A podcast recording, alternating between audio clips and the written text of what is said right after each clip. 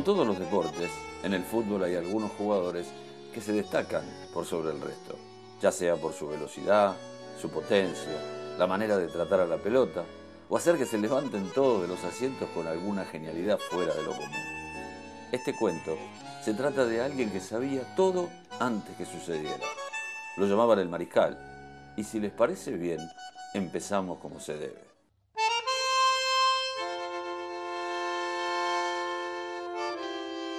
Érase una vez, es la famosa frase que le da inicio a todas las historias. Y si hablamos de comienzos, el del protagonista de hoy fue rojo. Rojo como el color de su sangre, de su corazón. Independiente fue el club que lo acompañó en la infancia para después verlo llevando una cinta en el brazo y convertirse en ídolo, emblema del equipo, al que lideró para conseguir hasta el día de hoy el último campeonato local a una muy corta edad. Y además cuando algunos recién hacen su debut en primera, con apenas 23 años, él ya se marchaba al viejo continente. El Real Madrid fue el club que lo quiso comprar, pero por una mala decisión de los médicos y directivos no pudo vestirse de blanco. Pero España era su lugar y el Zaragoza le abrió las puertas para que lo demostrara. Dijimos que él ya sabía todo antes que suceda. La pregunta es, ¿ya sabía él que el Zaragoza le iba a ganar una final de Copa del Rey al Madrid siendo Gaby titular del equipo Maño? Increíble, pero real.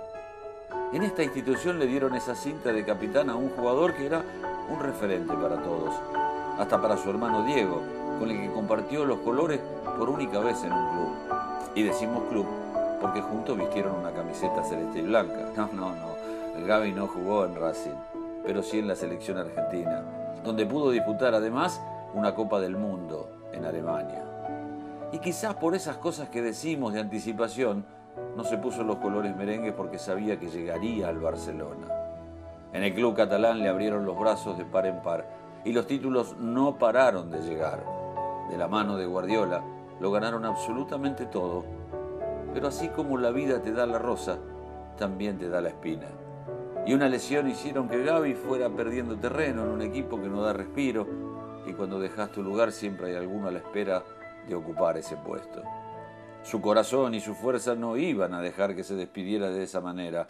Y como dijimos al comienzo, la sangre de su corazón es roja. Y volvió a su primer amor, para jugar en Independiente sus últimos años como profesional. Y se retiró con todo el cariño de la gente, que por supuesto tanto lo quiere y lo seguirá queriendo. Pero tan anticipado está que ya siendo jugador, era entrenador y hoy trata de volcar todo ese conocimiento que tanto acumuló. Las páginas de este cuento recién se empezaron a escribir y podría decir que solo la introducción fue la que leí. Todavía quedan muchas páginas más de este cuento que habla de un adelantado del fútbol, el señor Gabriel Milito, el mariscal.